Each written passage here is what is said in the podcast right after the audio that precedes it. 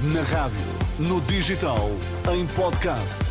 Música para sentir, informação para decidir.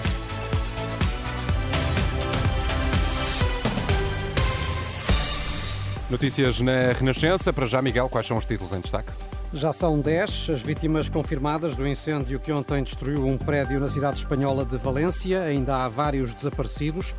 A Comissão Nacional de Eleições garante que é legal o envio de propaganda eleitoral para a morada de imigrantes portugueses. Informação para decidir aqui no T3 com Miguel Coelho. Olá, Miguel, boa tarde. Olá, boa tarde. Subiu para 10 o número de vítimas mortais do incêndio que ontem destruiu um prédio de 14 andares na cidade espanhola de Valência. A informação é avançada pela responsável do governo regional. Pilar Bernabé, que adianta que há eh, ainda 15 feridos, mas nenhum deles corre risco de vida. Esta manhã, o presidente do governo espanhol, Pedro Sánchez, esteve em Valência e prometeu todo o apoio aos desalojados e aos familiares das vítimas. A prioridade agora, como foi dito pelas restantes autoridades, é a busca de vítimas e, sem dúvida, tentar garantir a segurança dos funcionários públicos. Estamos aqui para assegurar toda a ajuda necessária para poder responder de forma rápida e, desde logo, perceber as causas do incêndio, também ajudar os familiares a superar esta terrível tragédia. E poder ajudar a eh, sobreponer-se a los familiares desta, desta terrível tragédia. Primeiro-Ministro esta manhã em Valência, onde prosseguem as operações de busca, numa altura em que eh, estarão ainda por localizar entre 10 a 15 pessoas. O Governador do Banco de Portugal voltou hoje a pressionar o BCE a cortar as taxas de juros já em março. Mário Centeno alega que os riscos de deterioração da inflação e do crescimento já se materializaram e voltou a dizê-lo esta sexta-feira na reunião dos ministros das Finanças do Eurogrupo. Há várias semanas que Centeno pede a antecipação do corte das taxas, posição contrária à da Presidente do Banco Central Europeu. Ainda hoje, Cristina Lagarde insistiu que o BCE tem de estar mais confiante no abrandamento da inflação para poder baixar as taxas de juro. A Comissão Nacional de Eleições garante que é legal o envio de propaganda eleitoral aos imigrantes portugueses. Nos últimos dias, nas redes sociais têm-se multiplicado mensagens de desagrado por parte de eleitores nacionais em diferentes países. Queixam-se de que as moradas tenham sido obtidas pelos partidos. No entanto, o porta-voz da CNE explica que é uma situação prevista na lei eleitoral. A própria lei eleitoral regulado as eleições para a Assembleia da República, o seu artigo 54 prevê que os partidos políticos podem pedir ao, ao Ministério da Administração Interna, à Secretaria-Geral do Ministério da Administração Interna, eh, relativamente aos portugueses recenseados fora do país, portanto, aos imigrantes, podem pedir a informação eh, destinada à campanha, à campanha eleitoral. Portanto, nomeadamente receber os recenseamentos uh, eleitoral eletrónica, em base eletrónica, com um compromisso que só podem utilizá-los para aquele para efeitos de campanha eleitoral e que devem ser distribuídos a posteriori em uhum. cumprimento da Lei de Proteção de Dados. Fernando Anastácio, porta-voz da CNE, ouvido pela jornalista Carla Fino, a lei permite aos partidos obterem as moradas de portugueses residentes no estrangeiro para envio de propaganda eleitoral. Miguel Albuquerque diz que está preparado para concorrer às eleições na Madeira, se vierem a ser convocadas.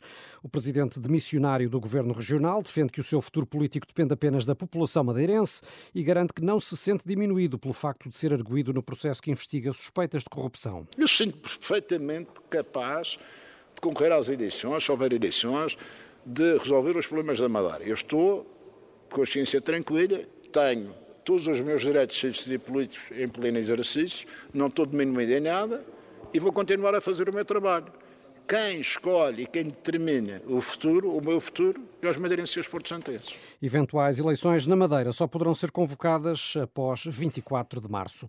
São inadmissíveis as manifestações dos militares, é a reação do chefe do Estado-Maior da Armada em declarações à Renascença sobre a possibilidade de protestos admitida por associações que representam as Forças Armadas. Em causa, a exigência de tratamento idêntico ao das Forças de Segurança em relação aos subsídios de risco. O almirante Gouveia e Melo diz que quaisquer reivindicações devem ser tratadas junto da hierarquia militar. As reivindicações que os militares tenham ou deixam de ter são tratadas através do nível hierárquico nos fóruns apropriados que a democracia tem. Todas as manifestações de rua ou outro género de manifestações que criem instabilidade não devem ser feitas nem permitidas porque os militares são uh, o último refúgio da estabilidade do país.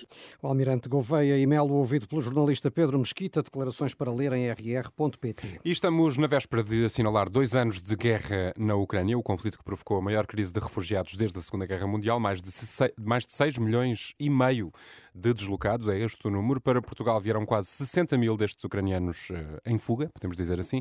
E ouvimos agora, Miguel, um desses testemunhos, não é? Chama-se Yulia, chegou ao Porto no verão de 2022, juntamente com o marido e com o filho, na altura com dois anos. Neste relato feito para a Renascença, esta ucraniana, natural de Kiev, conta o que foi chegar pela primeira vez a um país desconhecido, sem retaguarda, apenas em busca de paz.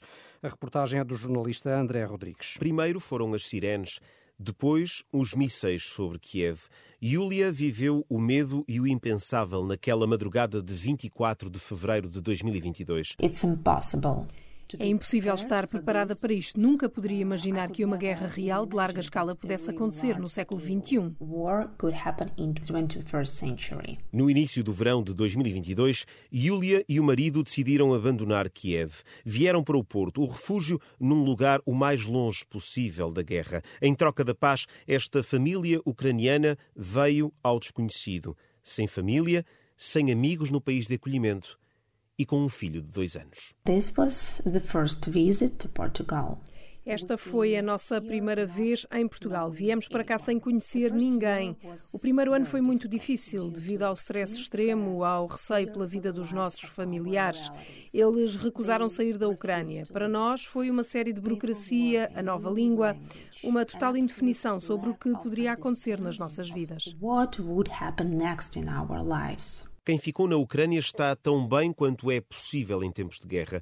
Yulia tem família em Kiev e em Kharkiv. Fala com eles sempre que pode para pôr a conversa em dia, para saber o que se passa, para tranquilizar quem resiste. O marido conseguiu escapar ao serviço militar imposto aos homens ucranianos ao abrigo da lei marcial. Vieram os três para Portugal, por eles e pelo filho. Thank God he was two years old when we arrived in Portugal. Graças a Deus, ele tinha dois anos quando chegámos a Portugal e não teve tempo para entender tudo, mas ouviu todas as sirenes aéreas e ficou muito assustado. A mudança para o novo ambiente seguro e calmo em Portugal ajudou-nos, mas ele ainda pergunta se ainda há tanques em casa e se ainda disparam. He still asks if there are still tanks and if they are shooting. Yulia e a família anseiam pela paz. É o exemplo de uma família ucraniana que espera que a passagem por Portugal possa terminar o mais depressa possível. Yes. Yes, we would really like sim, sim. Ainda assim gostaríamos de regressar quando for pacífico e seguro e eu sei que não há melhor lugar do que a nossa casa. And you know there is no better place than home. Yulia, o marido e o filho de Kiev até ao Porto, em busca da paz perdida na Ucrânia, em busca da esperança de um dia poder regressar. Reportagem de André Rodrigues com o testemunho de uma família de refugiados ucranianos na véspera de se assinalarem dois anos da guerra na Ucrânia. É um trabalho, Renato, que está disponível em rr.pt. É passar por lá, rr.pt, o sítio também na internet onde pode atualizar as notícias da Renascença em permanência, tempo e trânsito para conferir já a seguir aqui no T3.